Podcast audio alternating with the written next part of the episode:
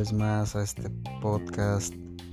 Es el primer capítulo y me gustaría empezar con un tema que a mí me parece vital de entender. El ego, el famosísimo y despiadado. Desde chiquito se nos enseña a forjar una identidad, se te asigna un nombre, una nacionalidad, una religión, un sistema de creencias en general que no son más que eso, creencias. Nada de eso eres tú realmente. Es importante saber que así como el nombre, el ego es necesario.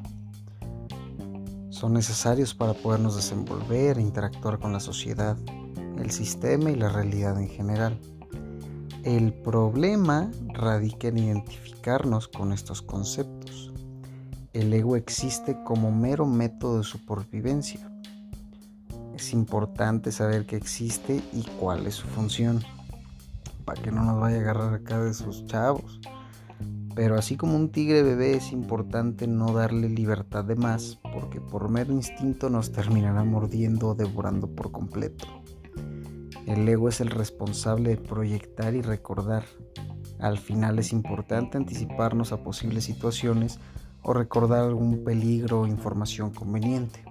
Pero es importante recordar que lo único que existe es un eterno presente. Si nos identificamos con el ego, este nos llevará de adelante hacia atrás, perdiéndonos del bendito ahora. Este momento es el único que existe y existirá. Es un auténtico regalo, por eso le llaman presente. Y bueno, a mi consideración es el ego nuestro único contrincante. Creo que es el que le agrega picante a la vida y nos deja disfrutarla aún más, siempre y cuando tú lo domines a él y no al revés. Tienes que domarlo antes o después de que él te dome a ti, no hay otra forma. Se necesita valor para enfrentar a tan crecida sombra. Pero tranquilo, porque no es más que eso un reflejo de nuestro sistema de supervivencia primitivo.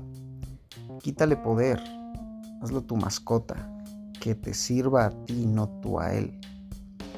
Existen métodos para diluir aún más fácil esta entidad, de eso hablaremos en otros programas, un tema muy interesante. Pero ahora solo recuerda que esta capacidad de tu cerebro de crear una identidad a conveniencia está para servirte a ti en esta realidad Recuerda que este nos crea la ilusión de separación cuando en realidad somos el todo experimentándose a sí mismo. ¡Wow! De esto habla el solipsismo. Te sugiero investigar el concepto. Muy interesante, de hecho.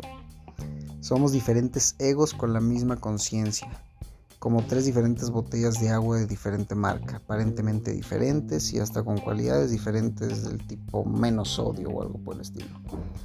Pero al vertir el agua de estas botellas en una cubeta, ¿dónde queda la separación?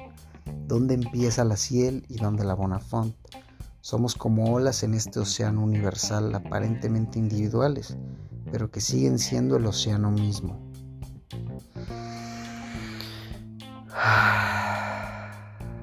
Respira, estás vivo.